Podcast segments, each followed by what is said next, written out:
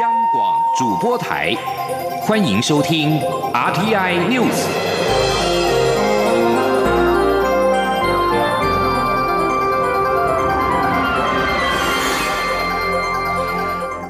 各位好，欢迎收听这节央广主播台提供给您的 RTI News，我是陈子华。黑鹰直升机在昨天发生失事意外，造成参谋总长沈一鸣等八名将士殉职。蔡英文总统在上午召开国防军事会谈之后，在下午前往国防部以及横山指挥所视导，稳定军心，并且为坚守岗位的国军加油打气。另外，蔡总统也指示在台北宾馆设置追思会场，开放让民众前往追思，向殉职国军致意。记者刘玉秋的报道。黑鹰直升机迫降新北市山区，不幸造成参谋总长沈一鸣等八名将士殉职。蔡英文总统三号一早前往三军总医院吊唁罹难的将官，随后回到总统府召开国防军事会谈，交付国军三个确保任务，包括务必确保军心民心稳定，务必确保台海周边安全，务必确保装备简整完善。总统并在下午前往国防部及横山指挥所视导，稳定军心。我们在新闻一直提提到总长参加过大梦计划，对，事实上总长也是那个时候的金国号研发测试的指挥官跟总指教官。蔡总统抵达国防部后，首先进入顾参谋总长沈一鸣的办公室，缅怀沈一鸣总长过去戮力从工的点滴。随后又到其他处室，为坚守岗位的国军同仁加油打气。辛苦了，加油！这段时间就麻烦各位多加把劲，多注意，因为呃要过年了，是，大家加油了，是。而蔡总统前往横山指挥所视导国军联合作战指挥中心时，还透过视讯听取各战备部队工作报告。总统致辞时也提及，他已召开了国防军事会谈，提出了三个确保。总统也再度强调，国防事务如常运行，让国人安心，这是最重要的事情，不可一日懈怠。他请国军弟兄务必全力以赴。这就是我们缅怀沈总长最好的方式，请大家加油。此外，蔡总统三号在国防军事会谈也指示，在台北宾馆设置让民众可以向殉职国军致意的场所，而设置完毕后，蔡总统也会亲自前往致意，并开放让国人前往向殉职国军致意。中广电台记者刘秋采访报道。黑鹰直升机在昨天发生失事意外，造成参谋总长沈一鸣等八名将士罹难。国防部在今天上午寻获了黑盒子，将送往国家运输安全调查委员会等相关单位协助进行资料的判读，理清肇事原因。另外，为了表彰八位殉职官兵的功绩，总统颁赠勋奖章，并且追进军阶。沈一鸣追进空军一级上将，一招帽上。记者郑林的报道。国军参谋总长沈一鸣等人二号上午搭乘黑鹰直升机赴宜兰东澳岭执行春节卫冕行程时，因不明原因迫降失事，沈一鸣等八名将士罹难，五人生还。国防部三号上午由总督察长黄国明中将率空军、陆军特战官兵、军备局等共四十九人前往失事区域进行搜证，在上午十点四十分寻获失事残存飞行资料记录器 FDR。国防部发言人史顺文说：“呃，我们要我们会把这些资料呢送往国家运输安全调查委员会，请他们协助来做资料的判读，厘清事事情发生的原因。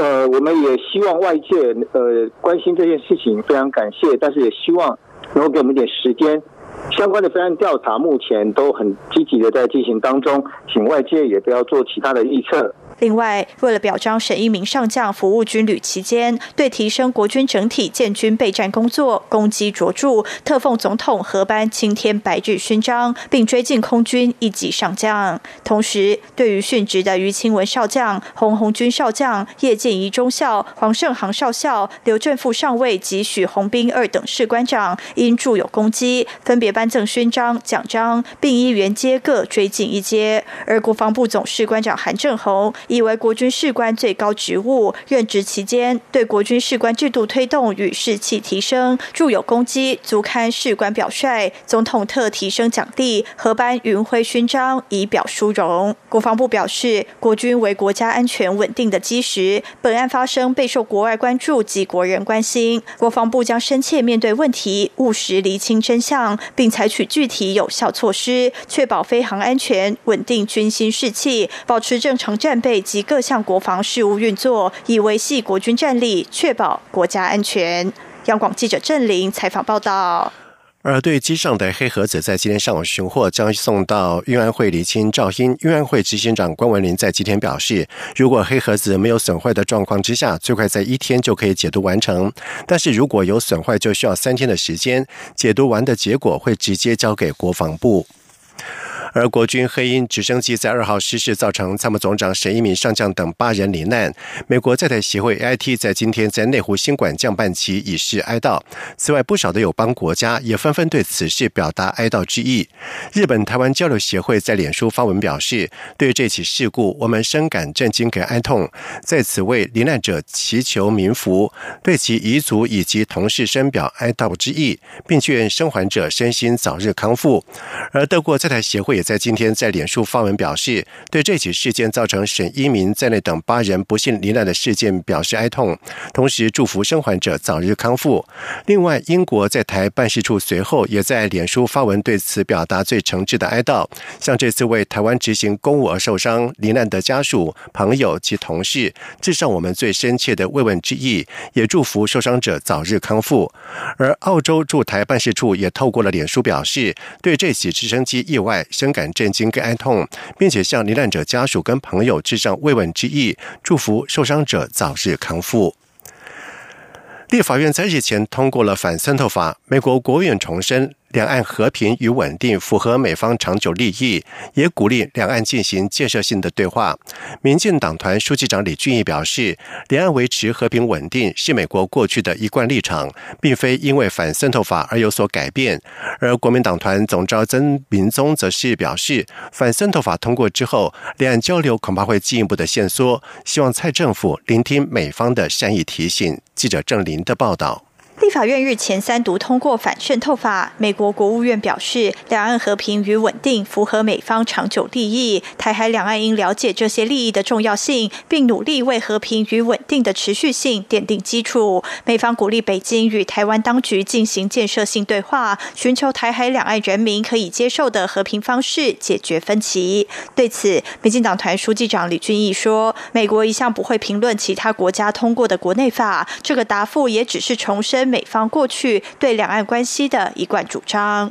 对美国来讲，他一向希望两岸和平嘛，那可以坐下来谈。所以他这个不是针对反渗透法来的，他一向就是就就是这这个就是美国的政策，美国的主张。但是任何人破坏现状的话，呃，美国都会有有话要说。他多次说过，这个中国现在就在破坏现状嘛，破坏了亚印太地区的和平稳定嘛。国民党团总召曾明宗则说，蔡英文总统上任后，两岸官方交流几乎停滞，反渗透法通过后，恐怕连民间交流也会限缩。希望蔡政府了解美方的善意提醒。蔡总统就任以来，他本来说承诺。两岸关系要维持现状，但是他上任三年半来，已经把两岸的关系，尤其官方的往来，已经限缩到最小的程度。那去年十二月三十号又强行通过反渗透法之后，我相信对民间的往来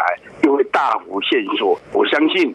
美国国务院也看不下去了。曾明忠表示，党团认为反渗透法违反罪行法定主义，也有侵害言论自由、新闻自由疑虑，已经搜集到三十九位立委联署，准备在反渗透法公告实施后，立即向司法院大法官申请释宪。央广记者郑玲采访报道。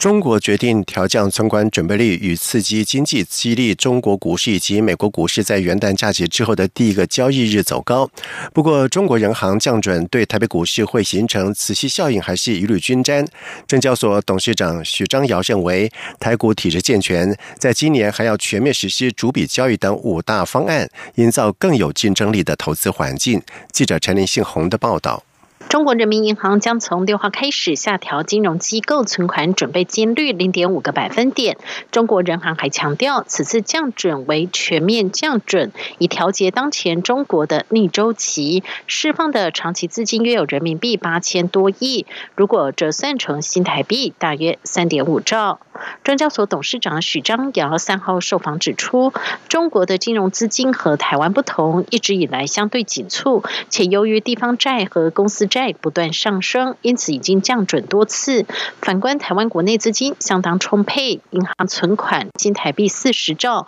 放款只有二七二十八兆，国内资本市场相当健全。至于中国降准激励美股走高，台股能否雨露均沾，或是受中国磁吸效应影响？许章尧认为，台股体制已经很健全，即便去年 MSCI 三度调高中国 A 股纳入的比例，从百分之五提升至百百分之二十，国际资金陆续流入 A 股，但台股受到的影响相当轻微。台股在 MSCI 新兴市场的永续指数权重反而持续成长，显见台股在公司治理及永续发展的努力受到外资肯定。去年外资购买超两千四百四。四十二亿是近三年最高。许章尧说：“本来全球的一个，就说因为整个数位经济化以后啊，全球资金的移动就相当的快速。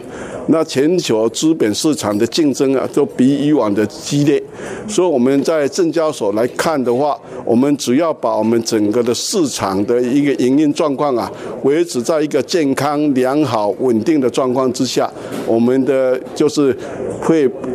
国际的竞争的影响会相对比较低，所以我们这方面并不会想象说会有对我们会有什么太大的一个影响。今年证交所针对台股金融市场将有五大新制，包括全面实施主笔交易、推动退场机制及演绎造势制度、规划盘中零股交易及扩充价格栏位、拓展 IPO 加速以及推出指数投资证券 ETN 等新产品，营造台股更具竞争力的投资环境。中央广播电台记者陈林信宏报道。接下来我们来看台北股汇市在今天的表现情形。在美中贸易战乐观，再加上中国寄出了经济刺激措施，激励了美股四大指数是同步走阳。台北股市在早盘在台积电、被动元件族群的领盾之下，指数是跳空开高，一度大涨将近百点，来到了一万两千一百九十七点，距离历史高点一万两千六百八十二点不到五百点。不过在午盘获利了结，卖压出笼，再加上传出美军空袭伊拉克机场。大盘指数由红翻黑，最后指数是小涨九点，以一万两千一百一十点作收，成交金额是放大到新台币一千九百二十七亿元，周线收小红。而至于在汇市部分，本周一度看到二十九字头，但是在央行调节之下，在收盘的时候都没有站上。在今天新台币兑换美元收盘是收在三十点一零五元，仅小升零点九分，力道缩减。在外电消息方面，五角大厦在二号发表声明说，伊朗圣城部队指挥官苏雷曼尼遭到美国空袭击毙，还说这名伊朗军事领袖原本正积极策划攻击伊拉克和中东境内的美国人。美国国务卿蓬佩奥在今天在推特发布了一段影片，显示苏雷曼尼遭到美军暗杀之后，伊拉克人在街上跳舞，而伊朗外交部长查瑞夫则是表示。苏雷曼尼遭到暗杀，将加剧这个地区跟全球对抗美国跟以色列。查瑞夫发表声明说：“美国恐怖势力残忍而且愚蠢的暗杀了苏雷曼尼，毋庸置疑的将使得这个地区跟世界的反抗基数更加的繁荣。”对于律师寻求阻止遭到起诉的总理尼坦雅胡筹组新内阁，以色列最高法院在二号拒绝作出裁定。尼坦雅胡在去年十一月遭到检方的起诉，罪名包括了行贿、诈欺跟背信等等。以色列一群律师在去年十二月三十一号向最高法院提起了诉讼，主张尼坦雅胡不具备获总统授权筹组内阁的资格。但是以色列最高法院在二号表示，无法就此敏感案件作出裁定。律师的要求是实际。不成熟。而以色列在去年四月跟九月两度举行国会大选，但是由于未能有政党取得国会的多数，无法产生联合政府，被迫将在今年三月二号举行不到一年内的第三度的国会大选。而根据以色列的法律，现任总统只有在穷尽一切上诉途径之后被裁定有罪，才必须下台，但是并没有提供豁免权。以上新闻由陈子华编辑播报，这里是中央广播电台台湾之音。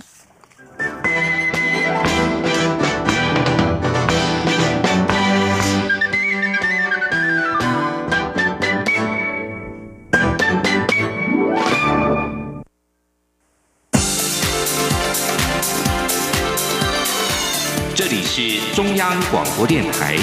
台湾之音，欢迎继续收听新闻。现在时间是晚上的七点十五分，欢迎继续收听新闻。行政院性别平等处在今天发布了二零二零年性别图像，而依据联合国开发计划署所编布的二零一八年性别不平等指数，以生殖健康、父权以及劳动市场三个领域之五项指标衡量各国性别平等的情形，将台湾资料带入计算。我国性别平等表现为全球第九名，居亚洲之冠，优于冰岛跟德国等发展程度较高的国家。性平处表示，台湾不止性别平平等程度居于亚洲之冠，女性参政权力持续的增长。二零一八年女性立法委员比率创新高，占了三十八点七，而临近中国、日本、南韩跟新加坡均未达到三分之一。另外，县市长女性的比率则是升到百分之三十七点五，而相较于二零一四年选举相比，显著提升了三十一点二个百分点，而且是一九九七年以来首次超过了三分之一的性别比例。武汉不明肺炎疫情是状况不明。媒体报道指出，武汉的肺炎疫情疑似已经扩散，由海鲜市场扩散到了附近的社区。而针对中国肺炎，疫情的状况，行政院发言人古拉斯拉卡在今天表示，行政院副院长陈其迈在今天也透过了电话跟通讯软体群组与相关部会联系，关切对岸的疫情状况。而行政院在去年的十月三十一号就已经由陈其迈负责召集跨部会的会议，紧盯对岸疫情的发展，而且展开了国境防疫的措施，针对武汉直航台湾的班机启动了登机检疫，并且加强入境旅客发烧栓检。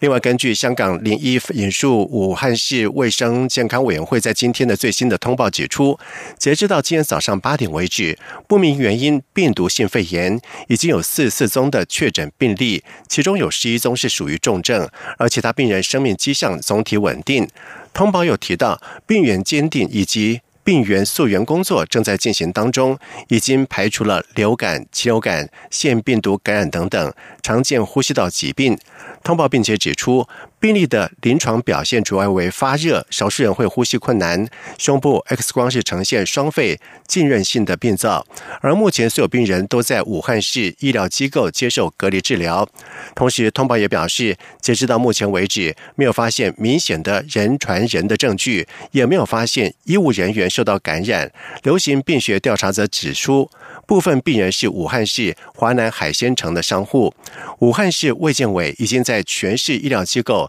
展开了相关病例搜索以及回顾性的调查，并且已经完成对华南海鲜城的环境卫生处置工作进一步的调查当中。五 G 首波的频谱竞标难分难解，在今天总标金已经标破了新台币九百亿元的天价，而对此研究机构国际数据资讯表示，并不乐见标金持续的拉高，不但将会对业者的营运产生了负担，同时成本也可能会反映在未来开台之后的资费上面，所以整体来说，并不利于台湾五 G 的发展跟推广。记者谢佳欣的报道。国内五家电信业者去年十二月十号投入五 G 首波频谱竞标，得标总标金由原先 NCC 预期的新台币四百四十亿元一路飙升，截至三号结束时已达九百四十七点九八亿元天价，竞标仍未画下句点。研调机构国际数据资讯 IDC 资深分析师叶正南受访指出，目前政府仅公布第一阶段频谱释出，尚未端出第二阶段，电信五雄都想赶紧。在第一阶段就先拿到五 G 时代的入场券，推测大型业者是希望拿到足够的频宽卡好位，小型业者则希望取得一定的频宽，以利将来与大型业者洽谈合作。他并认为，事关业者们在五 G 时代的生存权，预估未来总得标金额还会持续拉高。不过，叶正南并不乐见出现巨额标金，因为这将不利台湾的五 G 发展与推广。就业者端而言，光是资金面就可能是个风险。他说：“每家公司有他自己财务的条件，所以如果要参加竞标的活动，他自己可能事先都已经有先算好，他自己能够筹到多少的钱嘛。只是问题是这些钱他是怎么筹的，这个他没有公开，你也不可能知道他到底是怎么去拿到这些钱。只知道说标金越高，对财务的条件不是那么好的公司，绝对会有比较大的影响。”叶正南指出，由于台湾五 G 建制成本高于四 G，业者们希望赶紧回收成本，相对的五 G 资费也会比较高。如今又遇巨额标金，成本将加诸在未来资费上，长远来看将影响五 G 在台湾推广普及的速度。中央广播电台记者谢嘉欣采访报道。富邦悍将在今天举行了记者会，新任总教头洪一中协同了新的教练团一起亮相。洪一中表示，因为他的异动带动了中职各球队重视教练团，甚至连薪资都有所提升，他乐见其成。记者江昭伦的报道。富邦悍将三号举行五位新教练成员加盟记者会，包括总教练洪一中、首席教练郭建林、投手教练吴俊良。前统一师总教练黄甘霖、前统一师二军教练许峰斌，则分别接任悍将外野教练与二军打击教练。由于悍将新教练团组成中不少是十二强中华队教练团阵容，也因此格外受到瞩目。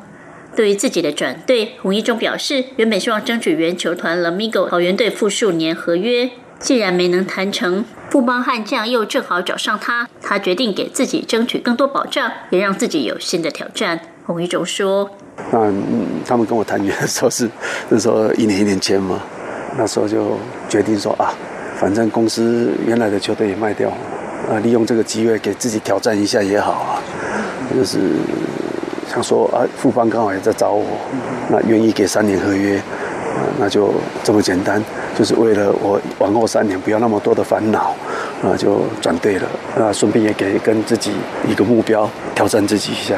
洪一中透露，除了郭建林、吴俊良是在听到他转队时就表达跟进的意愿之外，其他教练人选都是依照球队需求以及对方也有意愿做出的选择。他强调，乐见因为自己的异动带动中职对教练团的重视。洪一中说：“呃，我很高兴看到这样的一个变化，就是呃，因为我的离开，那是整个中华职棒呃对教练团的一个重视哈，是我乐见的。”那我们教练团也常常在开玩笑说，呃，我一离开，拉米狗的教练团的薪水，这今年的调整就抵过他们前面十年的薪资调整这个也是好事啊。洪一中说，转队的心情很兴奋，也很紧张。虽然他对悍将球员多少有所掌握，但详细的状况还是要等一月四号春训开始之后慢慢了解，才能知道应该如何调整带队的方式。他说，悍将给予球员的待遇很好，这对教练团是助力还是阻力，他也还需要观察。另外，洪一中也提到，悍将的打击向来很不错，唯一的缺点是在领先时难以守城，在落后时不容易奋起直追，这和自信心有关。未来他会特别加强。悍将领队蔡成儒则肯定洪一中拥有丰富的教练经验以及场上谋略与应变能力，期待未来三年悍将在洪一中的带领下有所成长。他同时透露，后援投手陈宏文去年在中职十二强赛都有很好的表现，今后行使自由球员权利，也有日职球队展开接触。但球队展现诚意，愿意给他合乎身价的合约，陈宏文留在中职的机会应该很大。中央广播电台记者江超伦台北采访报道。在外电消息方面，美国国防部长艾斯培在二号表示，美方仍认为政治协议是北韩非核化的最佳的途径。然而，如果有必要，美军仍准备应战。北韩领导人金正恩表示，北韩没有理由在片面遵守自定的暂停洲际弹道飞弹试射和核弹试爆。而且，北韩将在不久的未来推出全新战略武器。而一名不具名的美国官员则是表示，没有迹象显示北韩准备即将进行远程弹道飞弹的试射。美国总统川普在金正恩发表谈话之后表示，金正恩曾经签署非核化协议，并且认为金正恩是说到做到的男子汉。川普在二零一八年成为自两国达成停战协议六十五年之后，首位和北韩领导人见面的。美国现任总统，而北韩在去年十二月曾经警告美方，年底对话期限逼近，北韩会选什么样的耶诞礼，完全取决于美国的抉择。而美国参谋首长联席会主席密利在二号告诉记者说，处于警戒状态的美军足以应付任何的情况，军事防卫能力也足以保卫美国。土耳其国会大国民议会表决通过，授权政府对利比亚部署军队，支持或国际承认的迪利波里全国团结政府，为数月内第二场的海外军事行动铺路。而此派兵案效期为一年。大国民议会议长谢托普在二号召集特别会议，针对总统。埃尔段要求授权对利比亚部署军队的动议进行讨论跟表决。六百系的国会有五百零九位的议员出席，表决结果是以三百二十五票支持，一百八十四票反对推派。派兵案，而安卡拉则是强调，派兵案对于确保土耳其在利比亚跟东地中海的利益而言至关重要。在野党则主张此举将使土耳其卷入到另外一场冲突当中，主张政府应该寻求外交途径来解决此一危机。安卡拉当局曾经表示，政府将会决定派兵规模、时间跟范围。根据动议的内容，土军部署的界限、范围、数量跟时间将由总统决定。接下来进行今天的前进新南向。前进新南向。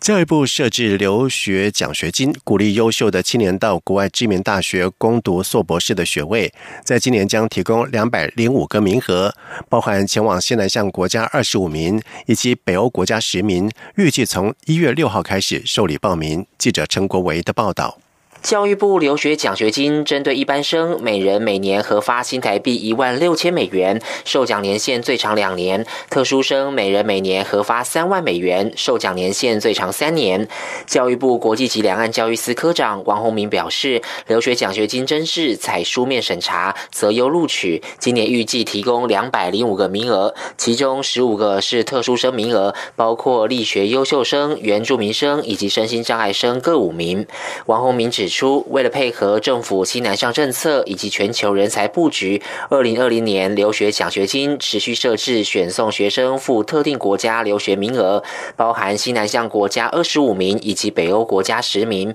其中二十五个西南向国家名额，预计选送十名到新加坡、澳大利亚及纽西兰等三国，其他十五名选送到印尼、菲律宾、泰国、马来西亚等十五国。这个名额是原则上是定这样子。那实际上也是要看那个学生他申请的时候，我们审查的成绩如何，他才能决定说他这个区块，哎，我录取了几名，然后是到哪些国家这样子。教育部说明，一般生除了艺术学群、建筑规划与设计学群，以及选送赴西南向国家的申请人，可以选择攻读硕士或博士课程外，其余学群都需攻读博士课程。特殊生则不限学群，可以选择攻读硕士或博士课程。教育部统计，近三年年平均录取率，一般生约百分之二十九，选送赴特定国家约百分之三十九，特殊生约百分之五十四。教育部表示，今年报名期间，从一月十六号起到二月十三号中午十二点，申请人必须已在国外就学，或在三月十六号前取得并缴交国外大学校院硕博士入学许可。详细规定可以参阅真试简章。中央广播电台记者陈国伟台北采访报道。非南大城马拉韦市叛乱。爆发至今已经两年，中华民国政府联合慈济基金会在当地援建组合屋，而目前完成了一百户。当地的职工表示，组合屋好漂亮，灾民们既兴奋又期盼早日搬进去。穆斯林大城马拉韦市是位在非国南部的明达纳尔岛，在二零一七年五月爆发亲伊斯兰国。激进分子叛乱，军方围剿五个月才平定，双方死伤超过千人，二十万平民无家可归。中华民国驻菲代表徐佩勇表示，为了协助军事冲突之后流离失所的平民，中华民国政府跟慈济基金会与菲律宾全国住宅管理局住宅暨都市发展委员会。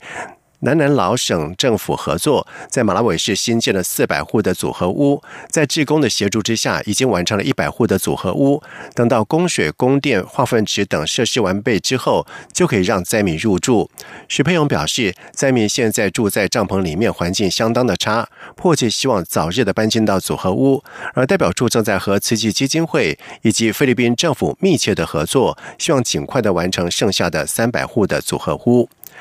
以上新闻由陈子华编辑播报这里是中央广播电台台湾之音。